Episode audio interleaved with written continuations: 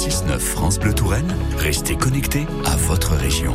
7h56 et comme chaque jour, nous ici on est connectés en circuit court avec les bons produits de notre région. Bonjour Émilie Mendoza. Bonjour. C'est bientôt le week-end Émilie et comme vous avez, euh, comme chaque jour, vous avez une petite suggestion à nous faire pour une balade en circuit court. Direction la Chapelle au No, Nicolas, où la cabane vient de rouvrir ses portes.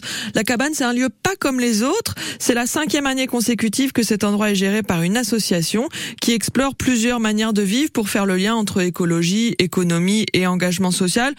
C'est des grands mots, tout ça, mais au quotidien, grosso modo, si vous allez visiter la cabane, vous découvrez un endroit où on peut se poser à l'ombre des arbres pour prendre une petite boisson fraîche, alcoolisée ou non, et on peut même déjeuner ou dîner avec bien sûr dans l'assiette des produits locaux, du circuit court et même ultra court, puisqu'en complément de produits euh, achetés à la boulangerie euh, voisine, des jus de fruits de Luc Rivry ou des fromages de chef de la ferme du plateau, ce sont les fruits et légumes du jardin potager de la cabane que les deux cuisinières accommodent de mille et une façons dans nos assiettes. De quoi se régaler, mais on ne fait pas que manger, je crois, du côté de la cabane. On va pouvoir profiter effectivement tout l'été d'animations culturelles assez variées. Il y aura des conférences, du théâtre, de la musique avec des artistes professionnels ou amateurs. Il y a même des scènes ouvertes le mardi soir. Bien. C'est le moment de vous lancer.